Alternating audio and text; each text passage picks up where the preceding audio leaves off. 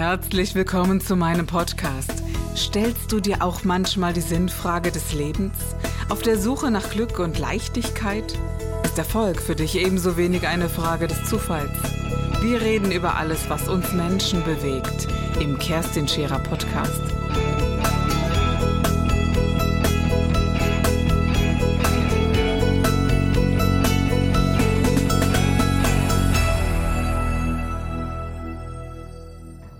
Impfausweis ist ja derzeit bei Amazon das bestverkaufteste Buch auf Platz 10. Das hätten wir alle nie für möglich gehalten.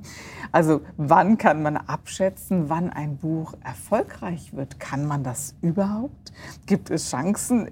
Irgendwelche Prognosen zu erahnen und zu sagen, also gut, bei Eckart Tolle wissen wir, er bringt natürlich schon ganz, ganz viel mit. Dann wissen wir auch, ja, es gibt Fans, die wollen es auf jeden Fall kaufen. Aber wie ist das bei einem Newcomer? Kann man das ein bisschen einschätzen oder würdet ihr sagen, naja, also wir versuchen es, aber so manches Mal waren wir positiv als auch negativ überrascht? Also da kann man ganz klar sagen, äh, das kann man nicht einschätzen. Wir waren ja die Ersten, nee. die Eckart Tolle auch entdeckt haben, international. Wir waren der erste Verlag, der da in, in äh, Kanada angerufen hat bei, seinem, bei seiner Verlegerin und äh, haben damals auch die Rechte für sehr, zu sehr günstigen Bedingungen bekommen, weil ihn kannte ja noch niemand. Und das ist eben halt schon auch so eine Chance von einem kleinen Verlag, von einem relativ kleinen Verlag an etwas wirklich Großes ranzukommen, dass er durch Glücksfälle oder durch auch eine bestimmte Spürnase oder so ähm, auf etwas kommt, worauf die Großen noch nicht gekommen sind. Und ähm, Entschuldigung, ich muss ein bisschen lachen, weil ich erinnere mich gerade, es gab so diesen, diese ersten, eine der ersten Abende, also sagte mein Kiefer muss ich erst einmal daran gewöhnen, mhm. dass ich Deutsch spreche, mhm. weil es mir unglaublich schwer fällt, als äh, Kanadier Deutsch zu sprechen. Ja. Er hat das sehr gut gemacht damals. Englischsprachiger, ja. Oder englischsprachig, ja, ja genau. Er ist ja, eigentlich Deutscher, glaube ich. Er ist Deutscher, ja. Mhm. Und äh, das ist ihm gar nicht so leicht gefallen. Mhm. Fällt ihm das heute leichter, Annika? Ich weiß, dass er gerade vor den Touren, wenn er dann ähm, nach Deutschland kommt, um dort äh, Veranstaltungen zu machen, dass er sich besonders darauf vorbereitet, einfach auf die deutsche Sprache, mhm. dass er sehr intensiv dann im Vorfeld ähm, deutsches Radio hört, äh, Deutsch liest, so einfach. Ich glaube, das kennen wir ja auch, wenn wir längere Zeit im Ausland verbracht haben, ja. wenn man spätestens an dem Punkt ist, wo man dann mhm. auf Englisch oder einer anderen Sprache träumt dann hat man so diesen Switch gemacht und dann fallen auf einmal die einfachsten Sätze schwer oder die einfachste Grammatik. Und das ist natürlich bei ihm genauso, dass er sich dann einfach intensiv darauf vorbereitet. Ähm und Joachim, wie hast du ihn so entdeckt und gesagt, Mensch, den holen wir jetzt nach Deutschland? Ich bin dir heute noch dankbar, gar keine Frage. Also gerade für Eckart Tolle bin ich dir sehr, sehr dankbar. Also wir hatten gerade mit einer jungen Frau, einer Münchnerin, ähm, ein Buch gemacht. Sie war total, also das ist dann nochmal eine andere äh, Variante, wie Bücher zu uns kommen. Sie war völlig begeistert von Robert Adams. Das ist ein amerikanischer spiritueller Lehrer und der, glaube glaub ich, gerade da verstorben war. Und sie war, ich weiß gar nicht, ich glaube, sie hat sich einfach ein Herz genommen und hat äh, bei mir angerufen und gesagt, sie hätte da ein tolles Buch, ob ich mir vorstellen könnte, das zu machen und sie würde mhm. das gerne übersetzen. Und dann äh, habe ich mir das Buch angeschaut und äh, sie hat ein paar Übersetzungsproben dann auch gegeben und ich, äh, sie hat auch sehr begeistert darüber gesprochen und wenn eine Zielgruppe, jemand aus der Zielgruppe schon sehr begeistert und engagiert ist, dann finde ich, ist das schon mal ein Statement. Und wir haben dann dieses Buch zusammen gemacht. Sie hat auch das ganze Organisatorische dann erledigt, wie Verhandlungen mit der Frau von der Witwe von Robert Adams und hat sich da schon profiliert als jemand, die nicht nur ein inhaltliches Interesse hat, sondern die auch in der Lage ist, bestimmte andere Dinge äh, zu erledigen, zu übernehmen.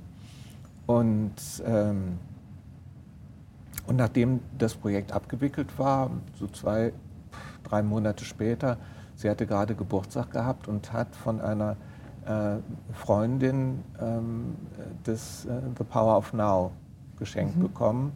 Äh, und die hatte das gerade zufällig in einer äh, Buchhandlung in London entdeckt. Das war gerade ausgepackt worden, das war gerade reingekommen aus Kanada. Und, äh, und dann hat sie gesagt, also das ist so toll. Und dann habe ich ihr gesagt, ja, frag nach, ob die Rechten noch frei sind. Und darüber ist es dann entstanden. Und sie hat dann mit einer Freundin zusammen das Buch übersetzt. Und äh, das ist auch vielleicht so eine kleine Geschichte am Rande, die auch irgendwie ganz nett ist. Ähm, ich habe gesagt, ja, es ist gerade ein bisschen knapp. Ähm, wie wollen wir das mit der Übersetzung machen? Äh, seid doch so gut, also nehmt das, was ihr unbedingt nehmen müsst und darüber hinaus seid ihr einfach an den nächsten Auflagen beteiligt. Ne?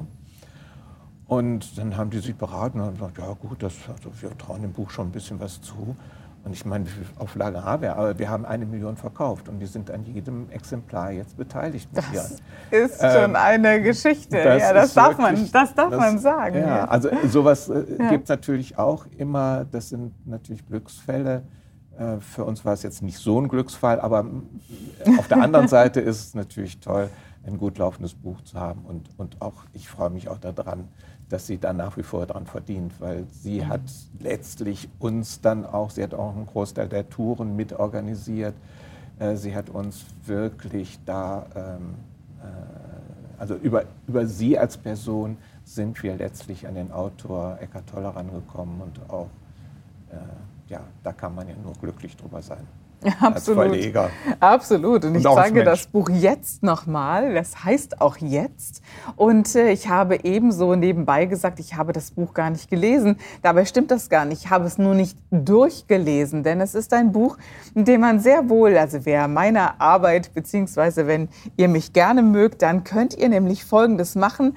Ihr habt einen Tag und sagt, oh, ihr schlagt einfach mal irgendwas auf. Jetzt steht hier zufällig der Zustand von Gegenwärtigkeit. Er ist nicht das, was du denkst.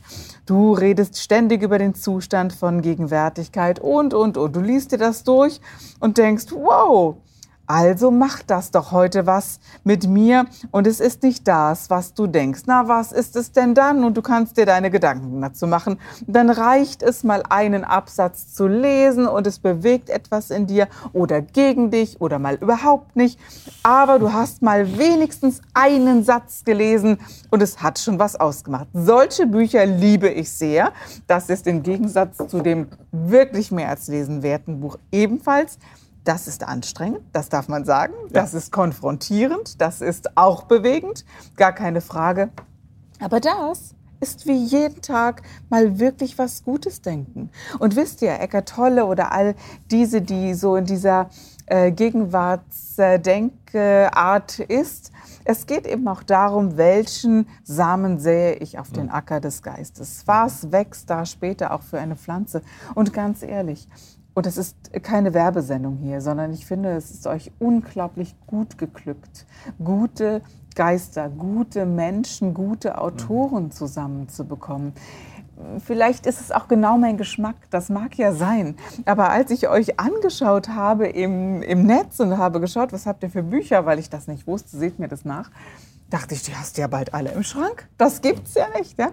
Aber es geht mh, mm, eben um für mich bei euch um gesunde Spiritualität. Es geht nicht um Esoterik, ein bisschen Heckmeck, ich darf das sagen, ja, sondern es geht um eine sehr gesunde Kraft, die geistig ausgerichtet ist. Es gibt gute Lehrer, spirituelle Lehrer und Coaches, die bei euch ansässig sind, die eben auch wissenschaftlich fundiert sind bis hin zu einem gewissen wissen. Und das, finde ich, macht es sehr lebensnah. Die mhm. Bücher bei euch sind für mich persönlich sehr lebensnah und auch in einer Sprache, die jeder Mensch verstehen kann. Das ist etwas, was auch hinzukommt. Ist euch das wichtig?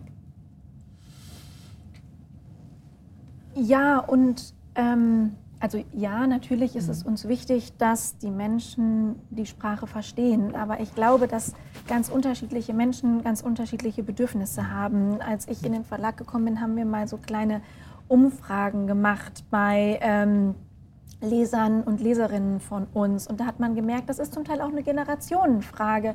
Ähm, da, äh, zumindest in diesen Interviews, war so ein Wechsel von, äh, ich brauche irgendwie meinen Lehrer, meinen Guru, der mir sagt zu, ich möchte eigentlich jemanden haben auf Augenhöhe, der mit, Aha. wo ich eine Art Gegenüber im Autoren habe, was so eher so ein bisschen die Jüngeren tatsächlich vertreten mhm. haben, die nicht dieses, ja, vielleicht, vielleicht den Lehrer ähm, in, in dem traditionellen Sinne suchen wie andere Menschen. Also da passiert auch ein Wandel in der, im, im Verständnis was eine Person vielleicht sucht oder gerade braucht. Aber, das finde ich sehr interessant. Mhm. Ähm, ja, es war tatsächlich auch, äh, waren interessante Interviews, wo gerade die Jüngeren gesagt haben, alles, was von oben herabkommt, lege ich sofort weg. Ich brauche jemanden auf Augenhöhe, ich brauche jemanden, der mich in meiner Person ernst nimmt. Also wo ich das Gefühl habe, ich als Person, als Leser, Leserin werde im Prinzip äh, gesehen und Oder ernst ich finde genommen. mich dort wieder, auf Genau, Augenhöhe. natürlich, Mhm. ja. Mhm. Der Autor Genau. kann ja sowieso nicht das Gegenüber, aber im übertragenen Ja, genau, Sinne im übertragenen einfach. Sinne. Ne? Man, man liest Genau. und denkt, Mensch, das ist der von nebenan und wir könnten Genau. gleich sein. Ne? Und zurück zu deiner Frage, es ist natürlich egal jetzt, in welcher ähm, Situation der Leser oder die Leserin sich befindet. Es ist natürlich immer schwierig, wenn das, was im Buch steht, nicht verständlich ist für den, der es gerade lesen möchte und erfahren möchte. Das ist natürlich dann Würde man Eckart Tolle ja gern mal ein bisschen vorwerfen, wenn wir ganz ehrlich sind. Ne? Gab es ganz, ganz viele, die gesagt haben, ich verstehe, dass du das so gerne magst, dass du die Bücher von Eckart Tolle empfiehlst. Aber ganz ehrlich, boah, nach sechs Sätzen am Abend, da schlafe ich wirklich ein, muss fünfmal drüber schlafen, Ja. dreimal drüber nachdenken, ernsthaft, ja. Und dann sagte ich, oh, ich finde das ganz einfach und klar und deutlich Ja. geschrieben. Ja. Und dann ist mir so aufgefallen, natürlich in meinem Jargon gibt es Achtsamkeit, gibt es Ego, gibt es äh, eben dieses Bewusstsein für hier und jetzt und ja und auch von Zeit und Raum und all sowas. Und für viele Menschen, die das gar nicht kennen, da habe ich ja, das, das Ja. ist auch so etwas. Eine Sprache derer sprechen und etwas Faszinierendes hat mich neues, neuerdings auf Clubhouse, das ist ja diese App, diese neue App, sehr bewegt. Wir haben uns ja kennengelernt auf Clubhouse, wir Menschen untereinander, nur mit einem Bild, also mit nichts außer der Sprache, nur über die Sprache. Und es ist etwas passiert, wo ich wirklich überrascht war. Wir haben Menschen kennengelernt, wir haben uns mögen gelernt, geistig ausgetauscht. Ich glaube, wir hätten auf der Straße noch nicht einmal Hallo gesagt. Nicht, weil wir uns furchtbar finden oder so, sondern weil der eine Rapper aus Ja. Frankfurt, tätowiert von oben bis unten, einfach einen anderen Lebensstil hat als ich. Und ich als langweilige Pute, älter als er, wäre an ihm vorübergezogen und wir hätten nicht mal uns nie kennengelernt. Aber dann plötzlich in einem ganz neuen Bewusstsein merkst du, da passt etwas zusammen. Da ist noch Interesse an ja, ein etwas mehr geistig oder, oder, oder und nach einer gewissen Suche. Das hat mich sehr berührt und ich finde es auch sehr interessant, was du sagst. Denn ich glaube tatsächlich, je jünger die Menschen sind, ja, je klarer sind sie auch tatsächlich und auch je mh, ein bisschen anspruchsvoller auch, als es jemals zuvor gewesen ist, oder? Anspruchsvoll im Sinne von, ich nehme mich ja wirklich sehr ernst, aber eben nicht so wichtig.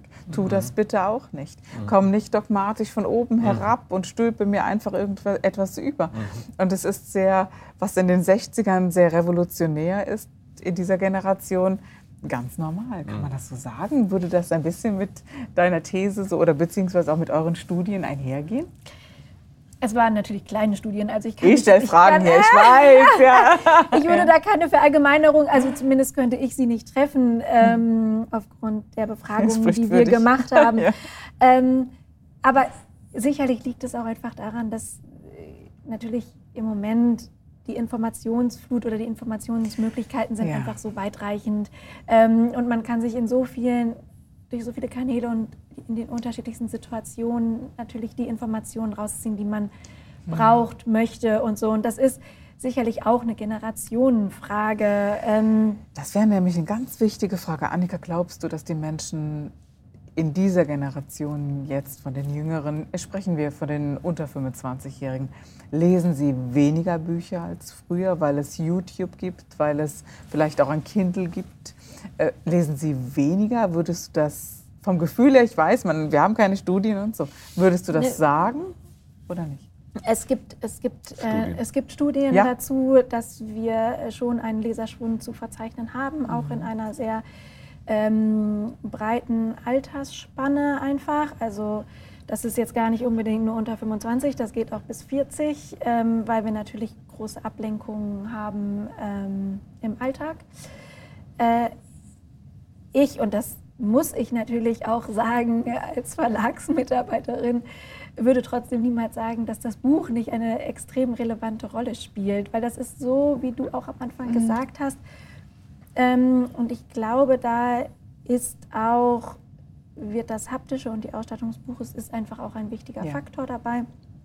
Ähm, dass es eine Wertigkeit hat. Eine Information in einem Buch hat noch mal eine andere Wertigkeit. Und ja. ähm, das möchte man anfassen und daran möchte man es auch immer wieder zur Hand nehmen und lesen. Und ich würde sogar noch so weit gehen, man nimmt es und riecht sogar an dem genau. Buch. Also genau. ähm, bei uns ist sicherlich ein ganz wichtiger Faktor und sonst würden wir, glaube ich, auch in diesem Themenkreis nicht ähm, uns bewegen, dass wir zum Beispiel sehr darauf achten, fast ausschließlich in Deutschland zu produzieren ähm, und mit, mit sehr wenigen Transportwegen auf 100% Recyclingpapier.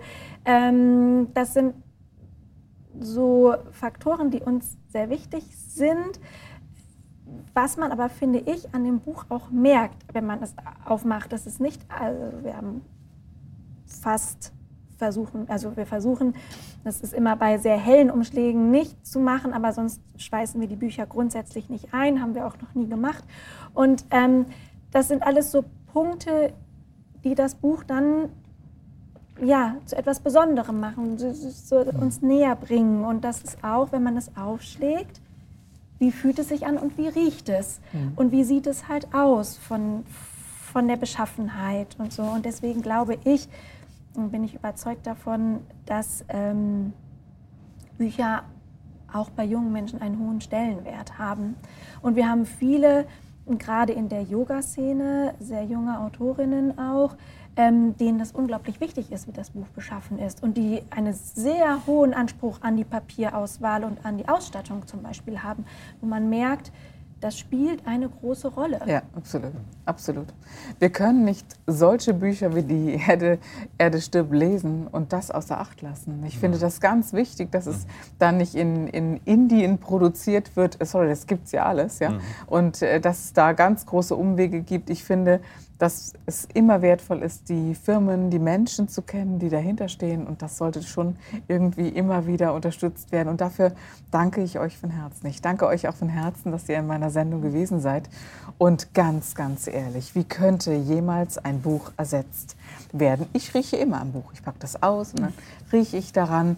Ich mache mir auch kleine Notizen. Und das ist etwas, was mir persönlich sehr, sehr wichtig geworden ist. Mir ist auch wichtig, dass meine Kinder noch lesen und sie auf meinem Schoß sitzen, solange sie noch klein sind und wir miteinander lesen. Ich danke euch von Herzen und alles, alles Liebe. Ja. Herzlichen Dank. Danke. Danke. Das war der Gib dich ganz Podcast mit Kerstin Scherer. Wenn du mehr über mich erfahren möchtest, dann gehe auf meine Website www.kerstinscherer.com oder besuche mich ganz einfach bei Instagram Co. Du interessierst dich für bestimmte Themen, die du jetzt noch nicht gefunden hast? Dann schreibe uns eine E-Mail an info@kerstinscherer.com. Wir freuen uns auf dich.